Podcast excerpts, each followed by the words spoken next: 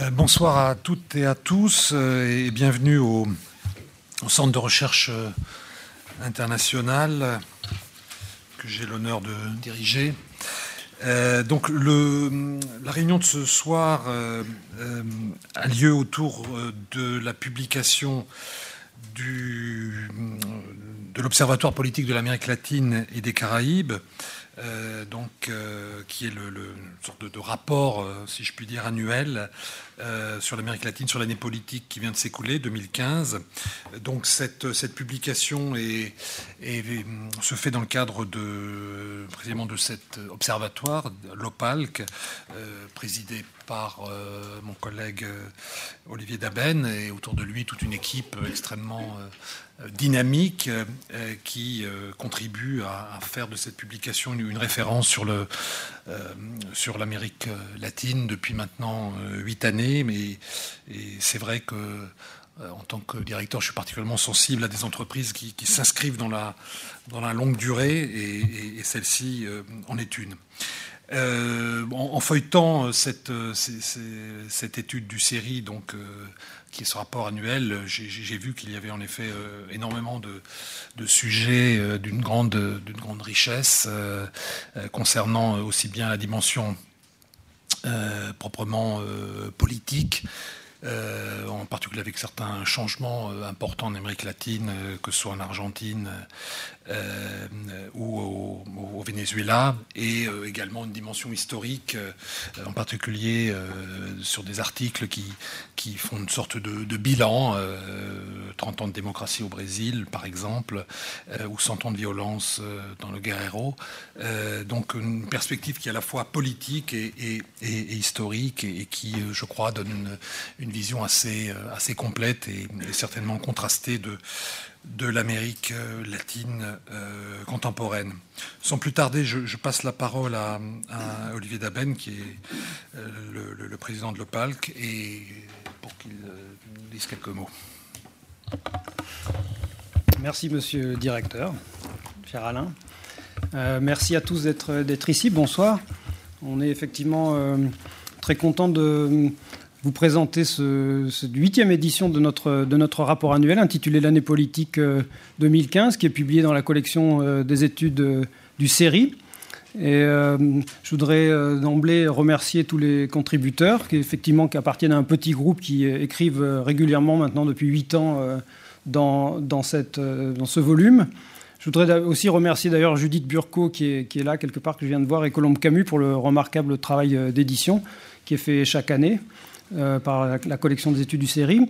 L'ouvrage sera en ligne euh, tout, ce soir. Enfin, vous pourrez le lire. Parce qu'évidemment, dans cette courte présentation, on ne va pas avoir le temps euh, de parler de, beaucoup de choses.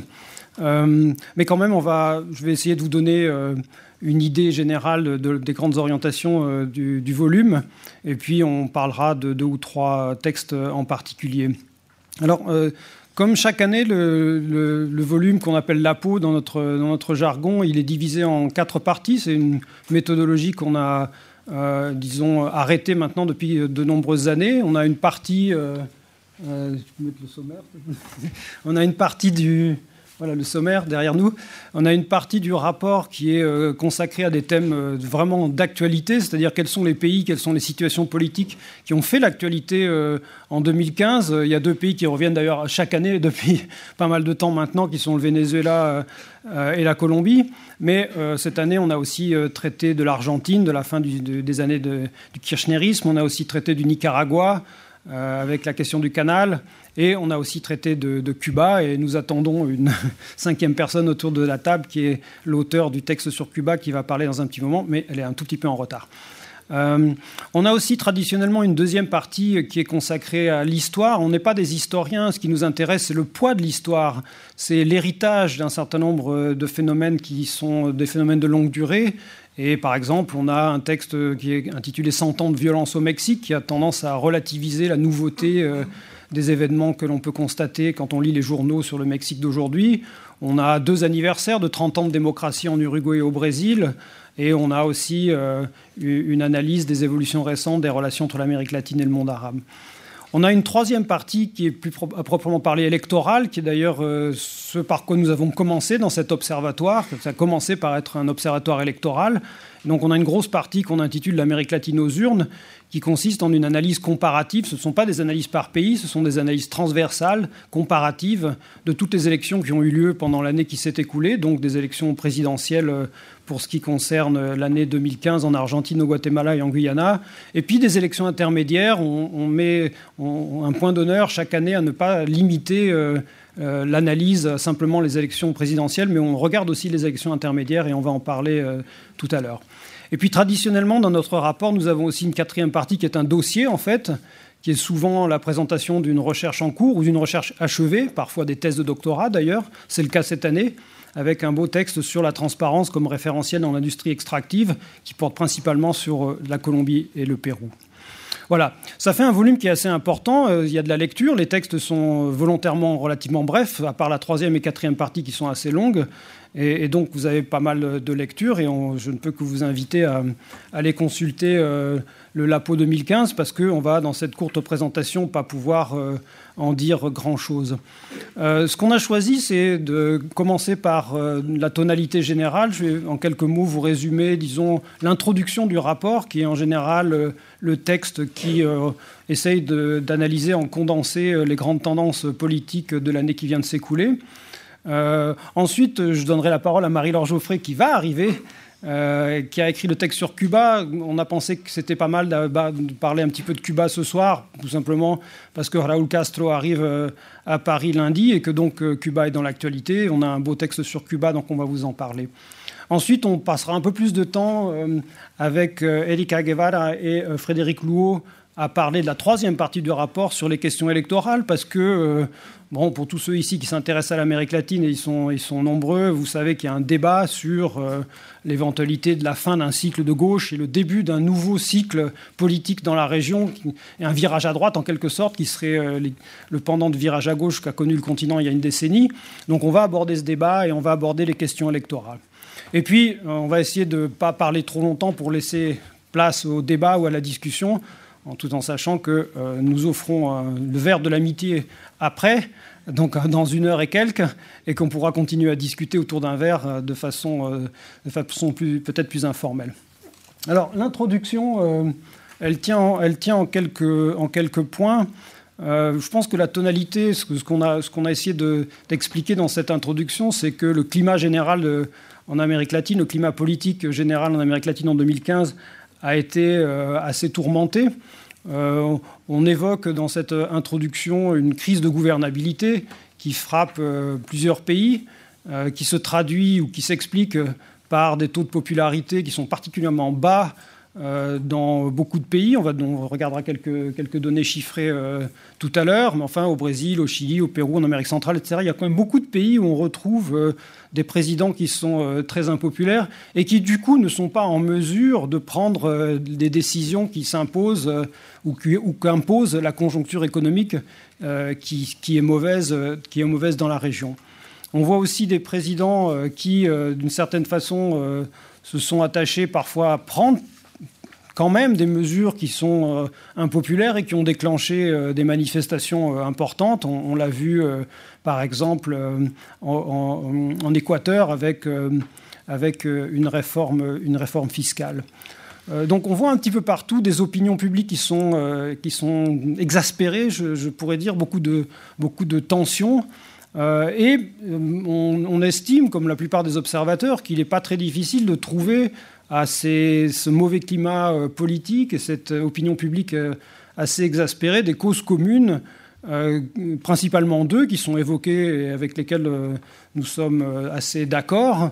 Premièrement, il y a une usure naturelle, disons, de la popularité des gouvernements qui, a à voir avec le fait que dans beaucoup de pays, on a euh, des partis politiques, des mouvements politiques qui sont au pouvoir depuis plus d'une décennie et qui sont de, ce fait mécaniquement victimes d'une certaine usure du pouvoir, et d'autant plus que euh, la conjoncture économique n'est pas bonne, puisque pour la cinquième année consécutive, il n'y a pas de croissance euh, dans beaucoup de pays d'Amérique latine. Donc, usure du temps et crise économique sont évidemment deux facteurs qui sont importants lorsqu'on essaye d'expliquer cette crise de gouvernabilité dans la région.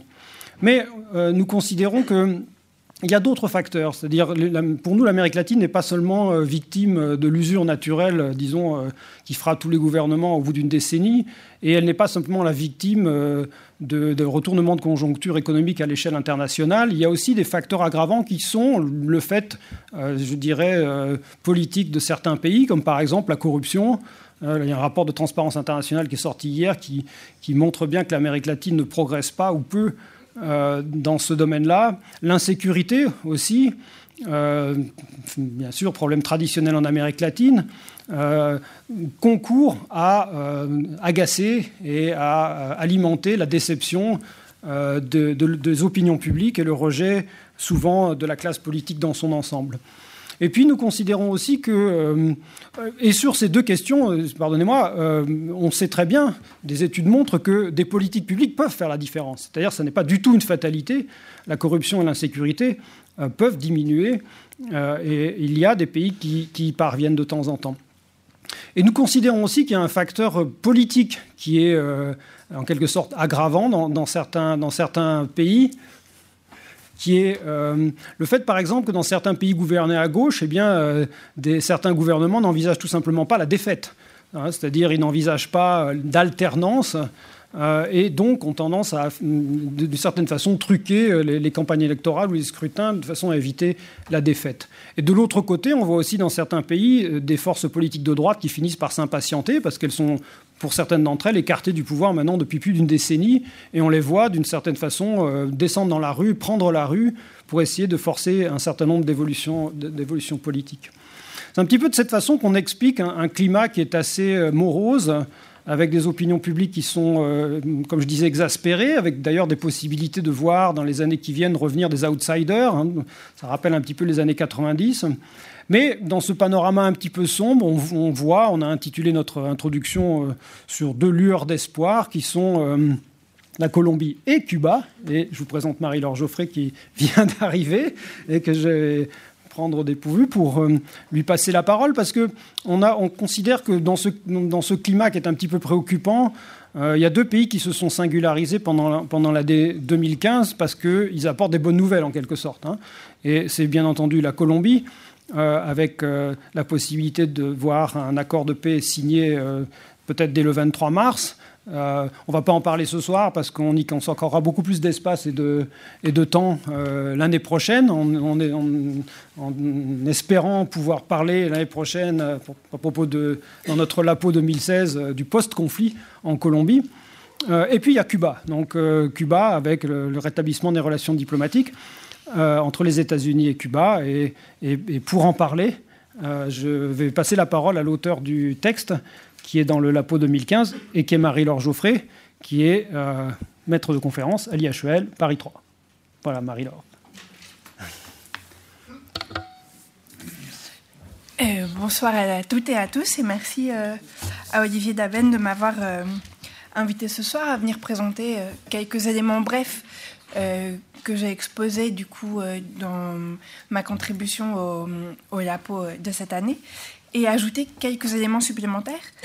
C'est vrai que hum, peut-être contrairement à d'autres euh, pays d'Amérique latine, alors je ne sais pas si c'est Cuba en tant que tel, mais c'est plutôt les relations entre Cuba et les États-Unis qui offrent des, hum, des éléments d'espoir, on va dire en tout cas, sur ce qu'on pourrait appeler la fin de la guerre froide sur le continent d'une certaine manière, en tout cas des éléments qui euh, vont dans ce sens-là, dans un sens optimiste de fin de la guerre froide, puisque euh, Barack Obama a pris la décision d'en finir avec un certain nombre euh, de blocages dans les relations franco-cubaines, avant tout originaire des États-Unis, avec l'embargo qui a été imposé à l'île depuis plus d'un demi-siècle. C'est le plus long embargo de l'époque moderne.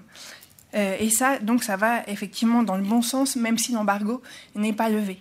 Euh, la personnalité de Barack Obama est particulièrement responsable, à l'origine en tout cas, de ce dégel des relations franco-cubaines.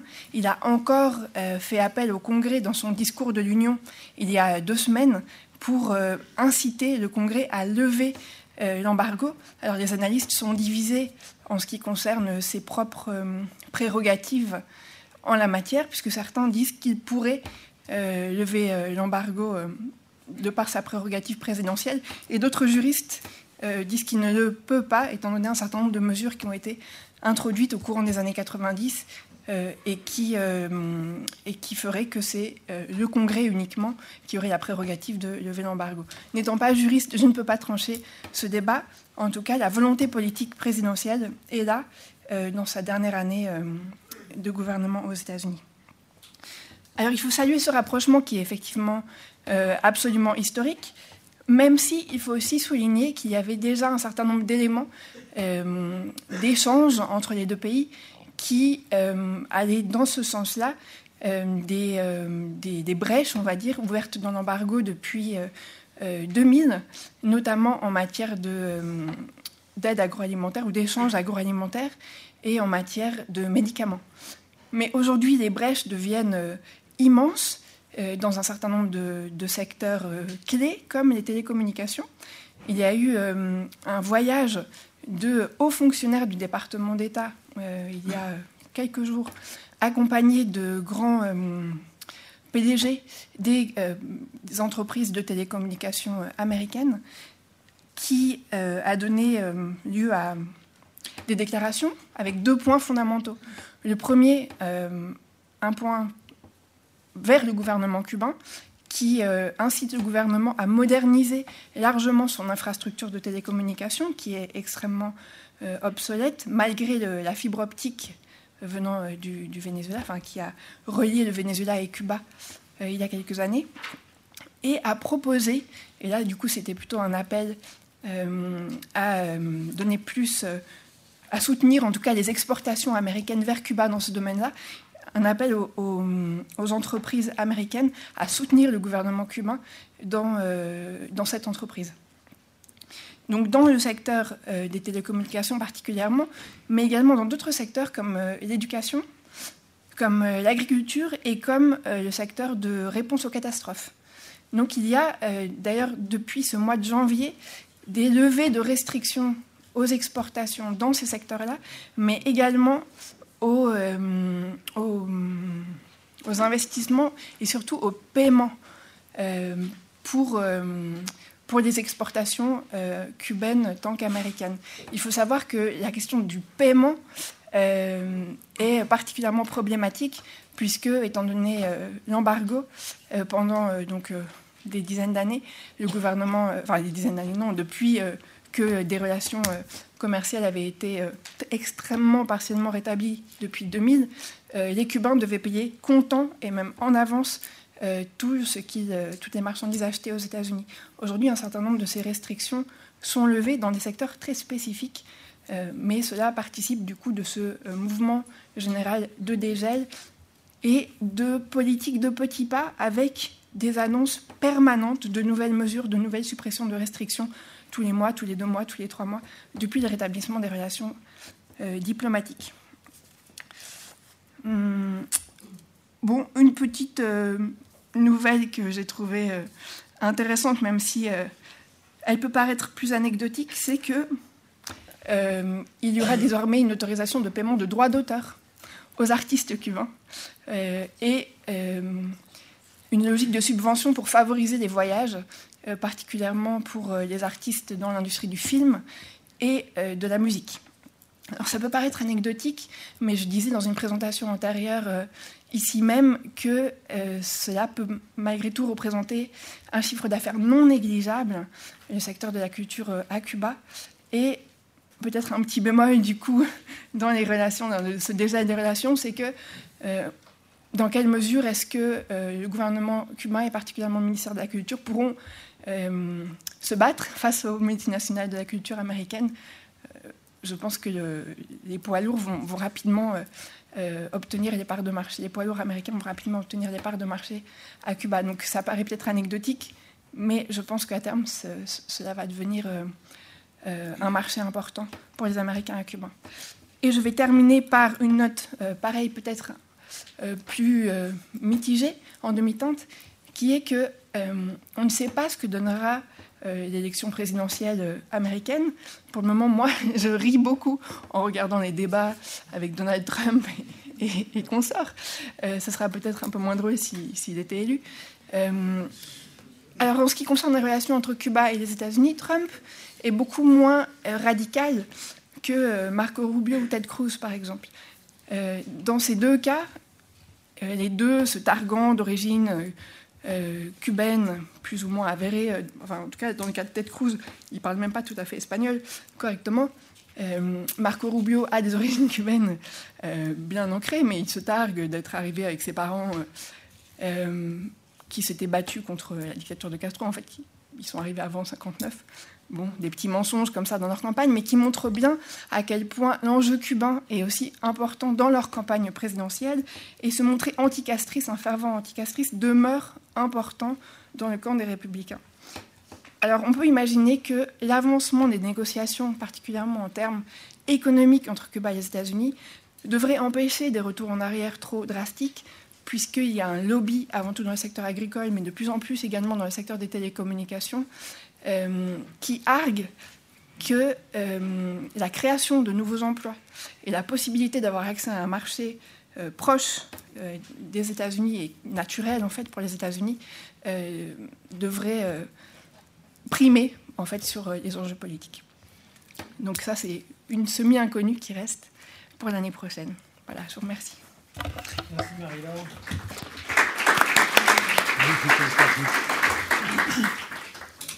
On prend note, on prend acte pour l'année prochaine. Euh, on a fait le choix de passer maintenant à la troisième partie de, notre, rapport sur les questions électorales. je vais commencer par passer la parole à Elika Guevara, qui est maître de conférence à Paris 8. Oui, bonjour à tous. Euh, donc moi, je vais vous présenter notre, euh, un des articles centraux, on va dire, ou sur lesquels on, qui reviennent tous les ans, qui s'appelle en fait l'amorce euh, d'un virage à droite. C'est l'article dans lequel on analyse en fait les élections qui ont eu lieu pendant l'année qui vient de s'écouler. D'accord?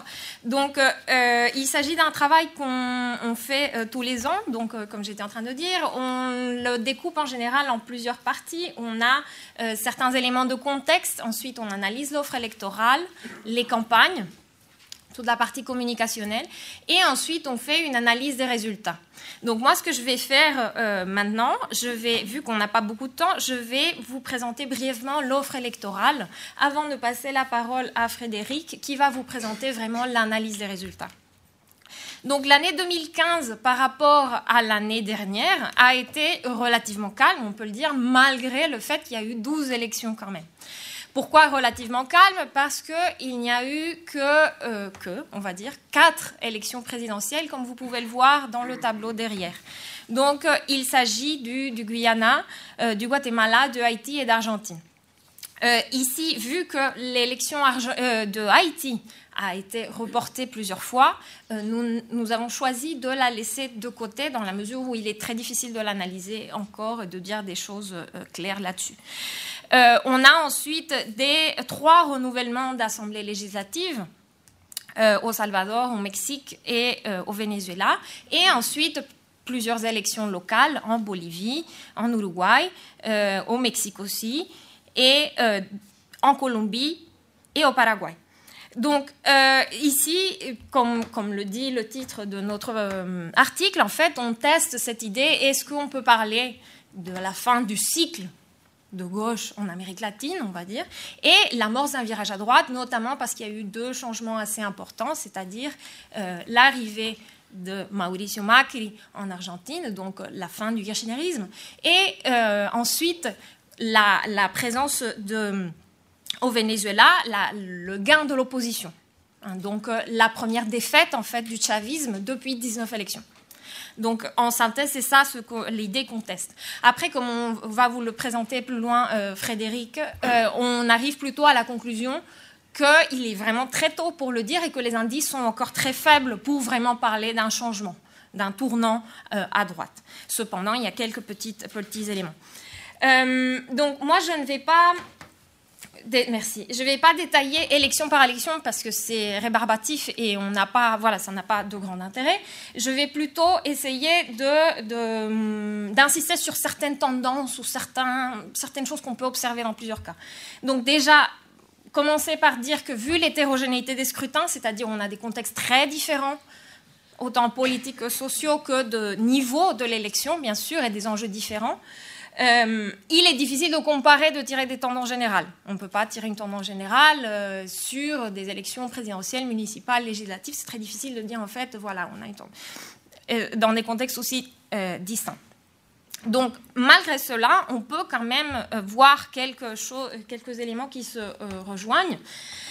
notamment, on peut parler dans la matière d'offres électorales d'une certaine, c'est-à-dire de malgré les changements qu'il y a eu, d'un faible renouvellement, au fond, du personnel électoral. Donc moi, là, je vous parle de l'offre électorale, c'est-à-dire des personnels et des partis.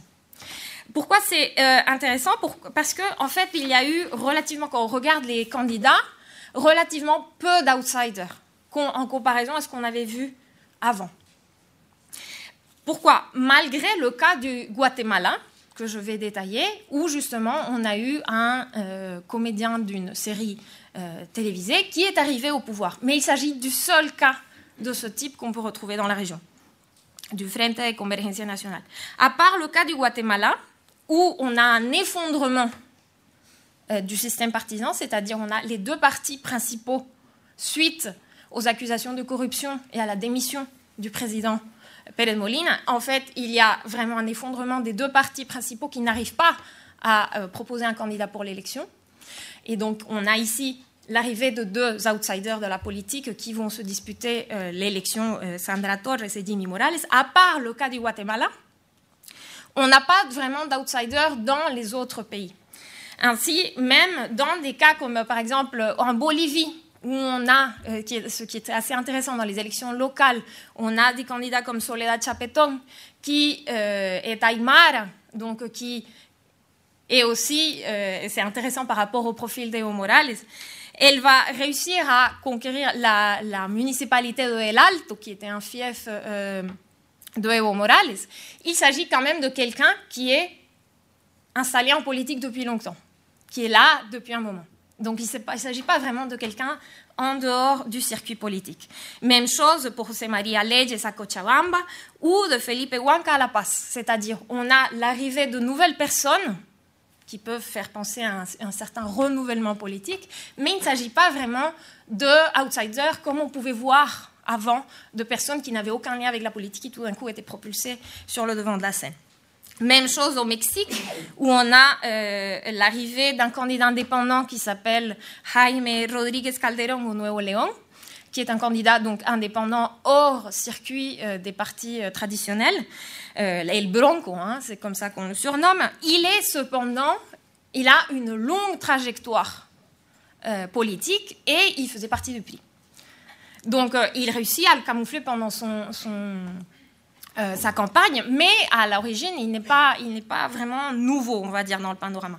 Donc ça, c'est déjà un élément intéressant, euh, un faible renouvellement politique malgré tout. Ensuite, si on regarde plus en détail les élections, euh, l'Argentine, on a beaucoup de divisions aussi internes dans les partis, des tensions internes qui n'arrivent pas à se mettre d'accord. Donc ici, même chose, les candidats. Macri, euh, Scioli et ça sont tous, et Massa pardon, sont tous euh, euh, font, ont tous une longue trajectoire politique et ils font partie de la politique de Buenos Aires depuis très très longtemps. Ici, donc, on a des divisions internes du kirchnerisme, du péronisme, des différentes tendances du, péronisme qui vont conduire au résultat qu'on sait, c'est-à-dire le, le, gain de Mauricio Macri. Dans d'autres on trouve aussi beaucoup de coalitions, et en Argentine aussi, et par exemple au Guyana et au Venezuela, si on se permet de faire des comparaisons entre échelles différentes, on retrouve des coalitions de partis d'opposition qui essayent euh, de former vraiment un front commun pour pouvoir battre des partis qui sont au pouvoir depuis très très longtemps. Donc on a ça en Argentine avec Cambiemos, on trouve ça aussi euh, au Venezuela avec la MOUD, euh, la table de euh, la mesa de Unión Democrática. Euh, et on trouve aussi ça, pardon, je suis nulle pour toujours les, les, les, sigles et les acronymes, je me rappelle jamais, surtout pour les partis. Et on retrouve aussi ça en Guyana, où on a une coalition de partis qui se mettent d'accord pour pouvoir battre le candidat qui est le président qui est au pouvoir depuis très longtemps et qui donc essaye de le, renverser et qui y parvient.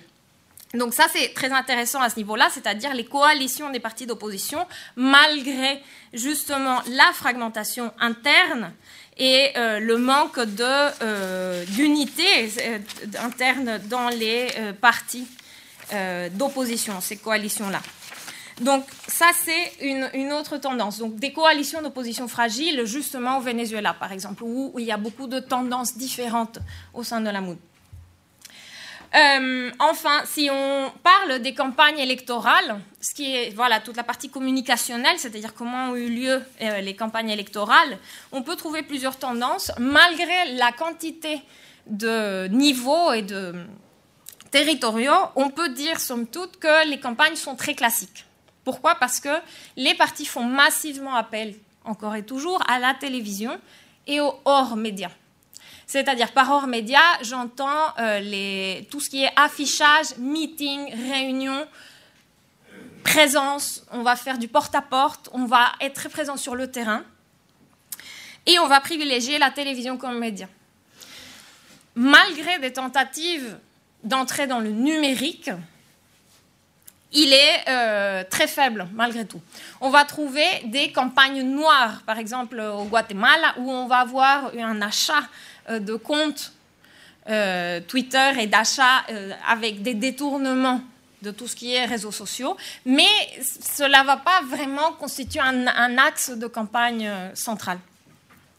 On va aussi retrouver, des, par exemple, au Centro Democrático en Colombie, va avoir toute une stratégie d'utilisation de Twitter, mais c'est pas non plus quelque chose de dominant dans la mesure où l'accès aux réseaux sociaux est très euh, centralisé dans les villes et qu'il n'est pas vraiment un vecteur de campagne important. Au Mexique aussi, il va y avoir toute une, toute une tentative de. Le PRI va faire appel aux neurosciences pour un peu euh, faire du big data à l'échelle du Mexique, mais on ne peut pas non plus parler d'axes de, campagne importants dans, le cadre de, tout ce qui est communicationnel. On retrouve un autre, dans les campagnes électorales, il y a un, vecteur qui est intéressant aussi, c'est la question de la violence. Pourquoi? Parce que la violence doit être importante quand elle est présente, comme ça va être le cas au Guyana et aussi en Haïti, mais aussi quand elle ne l'est pas, comme en Colombie où justement il, est dit que la il s'agit des élections les, plus, les moins violentes en Colombie euh, depuis les dernières 30-40 années. Donc euh, ça c'est aussi intéressant parce que ça va vraiment basculer euh, dans la, perception de, cette, de cette élection. Dans le cas colombien, pour revenir un petit peu, même si euh, je, me détourne un peu de, la question des campagnes, la, Colombie, ce qui est très intéressant, c'est que aussi on va avoir un personnel, une, politique qui va se présenter, qui ne va pas vraiment être en lien avec les, partis traditionnels. C'est-à-dire on va avoir des configurations régionales et locales qui vont primer tout à fait au-dessus des euh, questions nationales. C'est-à-dire, on va avoir des enjeux très bogotins entre partis, on va avoir des enjeux très euh, euh, ou très régionaux en fonction des, configurations, avec des partis qui vont se créer pour cette élection-là. Donc ça aussi, le cas colombien est intéressant parce qu'il s'agit d'une exception. Avec, là, c'est intéressant aussi, à Álvaro Uribe qui essaye de reconquérir son fief d'Antioche, euh, sans vraiment, euh, avec le centre démocratique qui se présente pour la première fois aux élections régionales.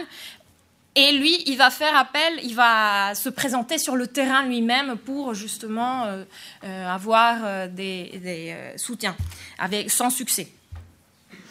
Dernière question dans les campagnes, l'importance des débats télévisés ici aussi, encore une fois, quand ils sont présents, mais aussi quand il n'y en a pas. Par exemple, euh, ou quand un candidat refuse de s'y présenter. Par exemple, Scioli refuse de se présenter au débat télévisé au premier tour euh, en Argentine. Et on va avoir aussi le même cas au Guyana. Mais le débat télévisé reste quand même quelque chose de dominant dans toute la région, dans la mesure où presque dans tous les pays, on organise des débats télévisés comme quelque chose de normal, comme quelque chose de régulier, d'imposant qu'il faut absolument faire pour que la, campagne se passe bien. Donc ça, c'est aussi intéressant comment cette euh, imposition du débat télévisé comme un passage obligé euh, dans les élections. Donc voilà, en synthèse, c'est comme ça qu'on peut, euh, qu'on peut décrire cette offre électorale. Et ceci va donner lieu à différents types de résultats que nous allons analyser maintenant. Et je passe la parole à Frédéric. Bonsoir et merci. Merci pour euh, cette invitation aux séries. Toujours un plaisir de, revenir. Euh, donc, lorsqu'on a choisi de travailler sur euh, donc l'ensemble des élections qui ont eu lieu en 2015, donc comme il a été dit, sauf l'élection d'Haïti qui il y a quelques jours a été repoussée une nouvelle fois. On a dû faire face à un défi, c'était l'hétérogénéité des enjeux et des configurations électorales, sachant que sur la dizaine d'élections qu'on devait analyser, il fallait pouvoir comparer par exemple une élection, des élections départementales en Uruguay ou euh, des élections législatives euh, dans euh, un pays à régime parlementaire, un des rares pays à régime parlementaire d'Amérique latine, qui est le Guyana, ou encore une élection présidentielle en Argentine. Donc l'articulation de différents niveaux de pouvoir, mais de différents enjeux électoraux entre des élections pour des postes exécutifs et législatifs, soulevait une première difficulté. alors comme d'habitude, pour euh, faire face à ce défi, euh, on a essayé de bricoler un petit peu avec les théories dont on dispose en sciences politiques euh, et on a mobilisé essentiellement deux apports théoriques qui sont tous deux liés à la notion de cycle électoral. et on a essayé d'articuler une analyse de cycles électoraux nationaux pour trois élections pour lesquelles il y avait des enjeux nationaux forts, c'est-à-dire l'Argentine, le Guyana et le troisième c'était le Guatemala. Je vais, excusez-moi, il est possible que je m'y perde à force. ça commence vite, mais. Euh, et ensuite, euh, on a travaillé à partir de la notion de cycles électoraux euh, plutôt locaux pour les élections qu'on a appelées élections intermédiaires ou élections de second ordre, donc dans sept pays de la région. Alors, ce qui nous a amené à euh, une analyse euh, croisée, puisque euh, les cycles, selon ce qu'on postulait, allaient se recouper, du moins partiellement, et que les contextes nationaux pouvaient nous permettre de comprendre des résultats pour des élections locales, et peut-être qu'à l'inverse, des résultats aux élections locales de 2015 pourraient nous permettre d'avoir déjà certains, certains éléments pour euh, envisager des évolutions futures euh, dans des pays comme euh, le Venezuela, par exemple, ou le Mexique, qui ont connu des élections législatives intermédiaires. Alors pour ce faire, on a utilisé d'abord le cycle national d'élections, qui est assez simple finalement à mobiliser et qui postule que les performances économiques ont une influence sur les évolutions électorales et que les performances euh, des sortants, notamment des gouvernements en place, euh, pourraient être perçues euh, comme de la reconnaissance ou de la sanction par les électeurs de leurs performances économiques. C'est des analyses très classiques finalement du vote rétrospectif en sciences politiques qui peut nous permettre de comprendre dans une certaine mesure des résultats électoraux comme par exemple les élections au Guatemala et en Argentine. Euh, ensuite, on a travaillé sur euh, les cycles locaux qui sont un petit peu plus complexes et je vais peut-être y revenir euh, en une, minute, mais en gros, qui sont des cycles d'élections intermédiaires, donc qui sont des cycles plus courts et qui sont bornés par deux élections qu'on appelle élections de premier ordre, c'est-à-dire des élections présidentielles ou générales. Alors, ce petit bricolage nous a amené à quelques résultats. Il nous a permis d'analyser de manière comparative les différentes élections pour ne pas faire finalement une succession d'études de cas. Alors, je parle sous le contrôle euh, d'un collègue, puisque ici, on a euh, bien caché au fond de la salle l'un des grands spécialistes des élections de second ordre euh, et d'analyse électorale, M. Florent Gougou, qui va, peut-être comme l'année passée, nous aider à améliorer et à consolider ces résultats, puisque c'est l'un des enjeux de, ce, de, cette partie. c'est une partie plus expérimentale où on cherche plutôt à faire émerger des hypothèses qu'à proposer des résultats consolidés.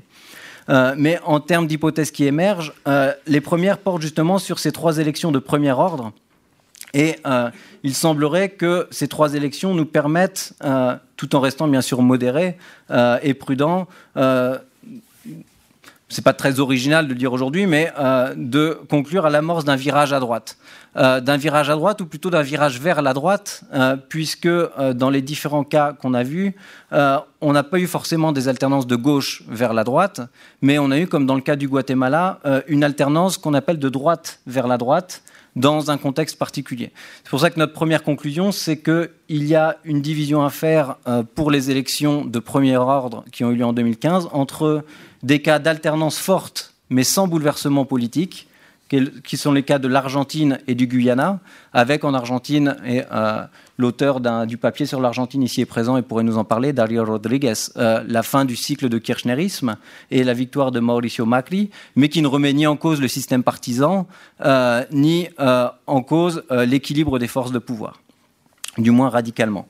Et sans bouleversement non plus, puisque derrière la puissance symbolique peut-être de l'élection de Mauricio Macri, qui pourrait sonner finalement le départ euh, d'un nouveau cycle d'alternance vers la droite, euh, et clore finalement euh, le cycle du virage à gauche qui s'était ouvert en 1998 par l'élection de Hugo Chavez et qui se serait terminé avec l'élection de Solis au Costa Rica en 2014.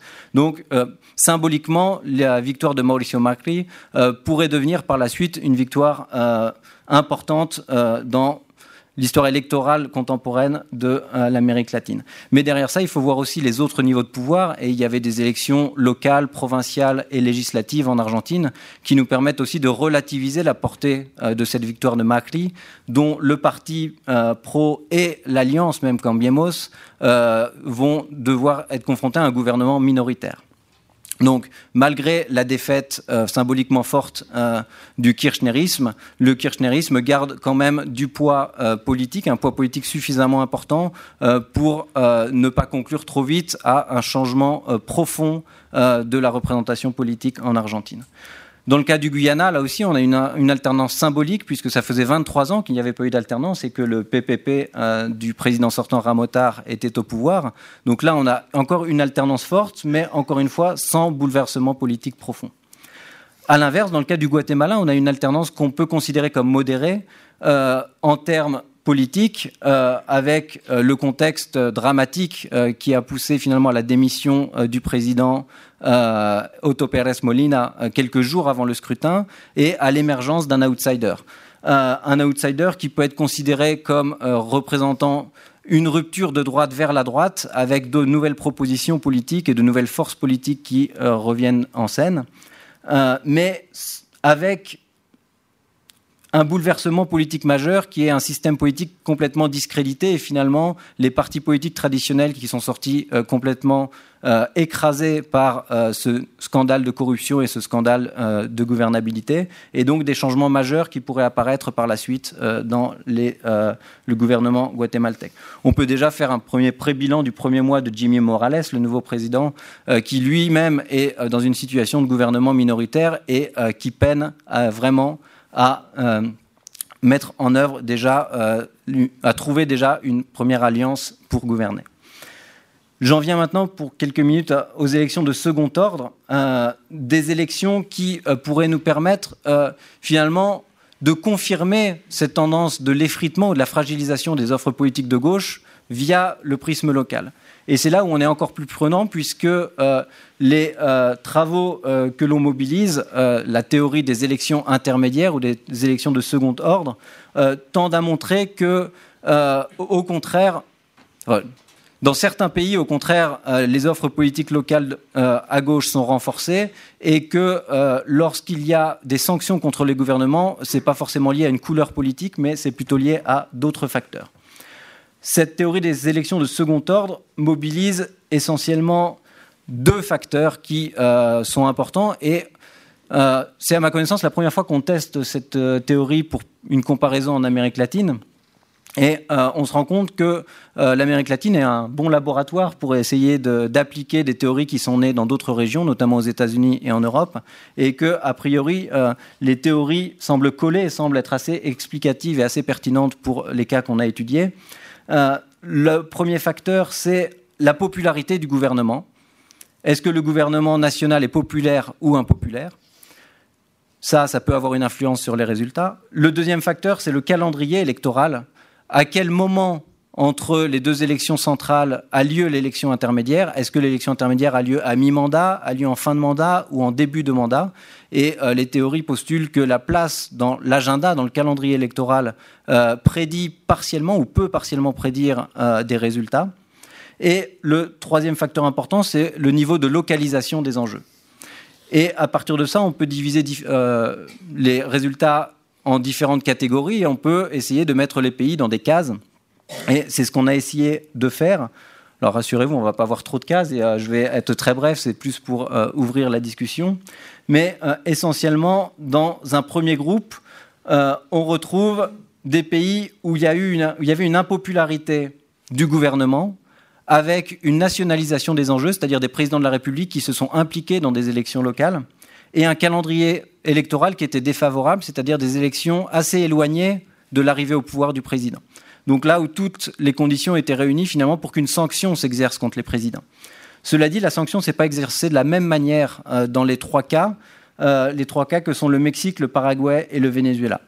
Venezuela est vraiment le pays où euh, la sanction s'est exercée avec le plus de force et où d'autres facteurs, en plus des trois que j'ai évoqués, euh, interviennent de manière puissante, euh, notamment des facteurs politiques et la médiatisation euh, des violations des droits de certains, de certains opposants politiques, et des facteurs économiques, mais qui peuvent être liés aussi à la, la popularité du gouvernement.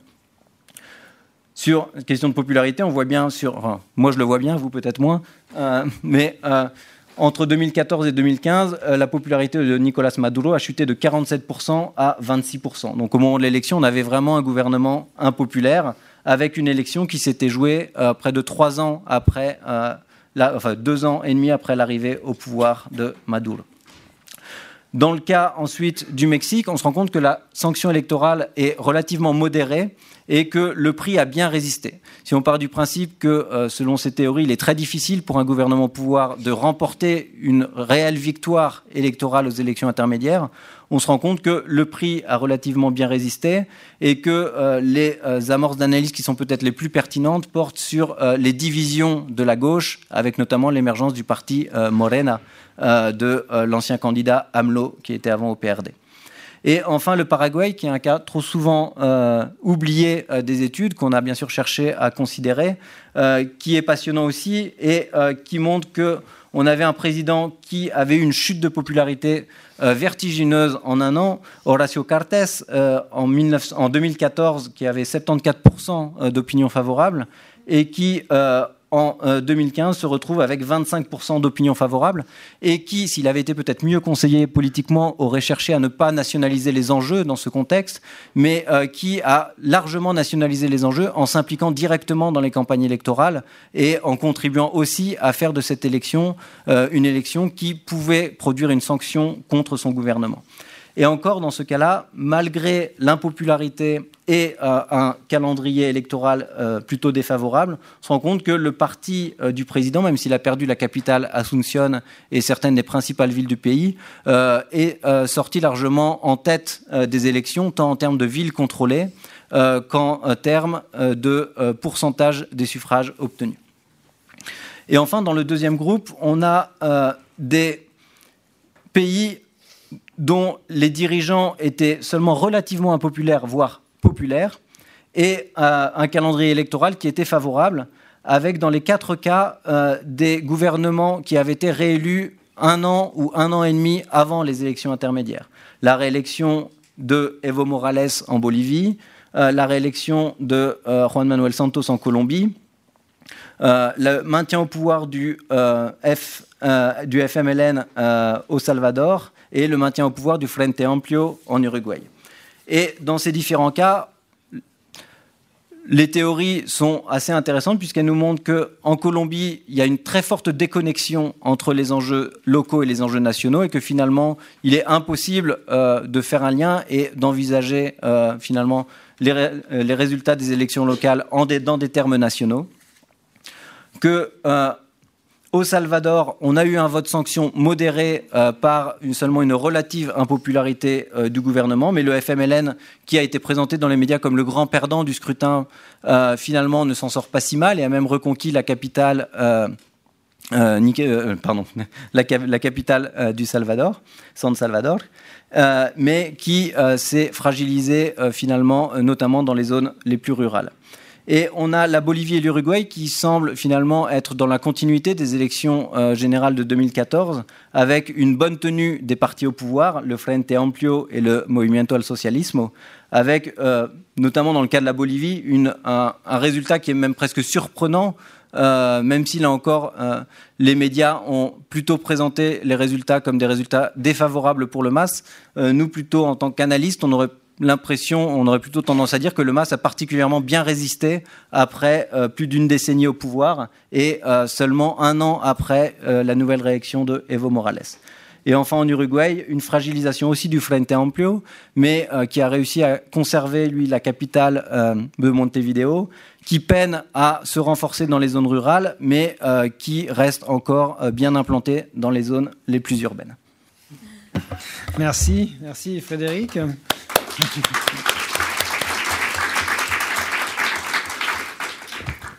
On avait dit qu'on se limiterait à une heure, ce qui était évidemment euh, impossible.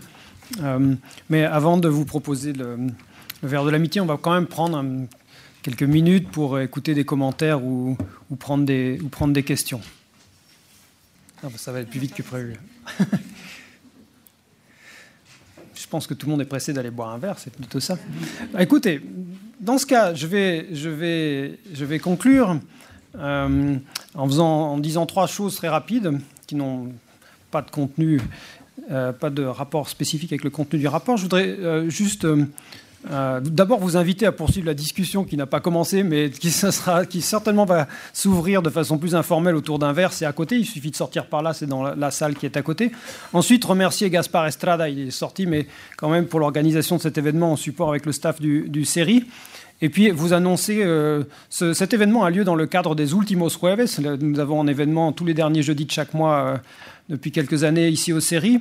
Et euh, celui-ci évidemment un petit peu exceptionnel avec la présentation de ce rapport, mais nous reprenons notre cycle normal euh, le 25 février, c'est le dernier jeudi du mois de février, avec Lorena Oyarzun qui est euh, ici, qui est la professeure invitée, fellow invitée par la CAF, la Banque latino-américaine de développement, et qui parlera de l'Alliance du Pacifique et qui sera discutée par Andrés Malamoud, qui est professeur à l'Université de Lisbonne. Donc je vous propose qu'on passe à une discussion plus informelle. Nous avons un verre qui nous attend dans la salle d'à côté. On vous remercie pour votre présence et on vous souhaite une bonne lecture de ce rapport LAPO 2015. Merci.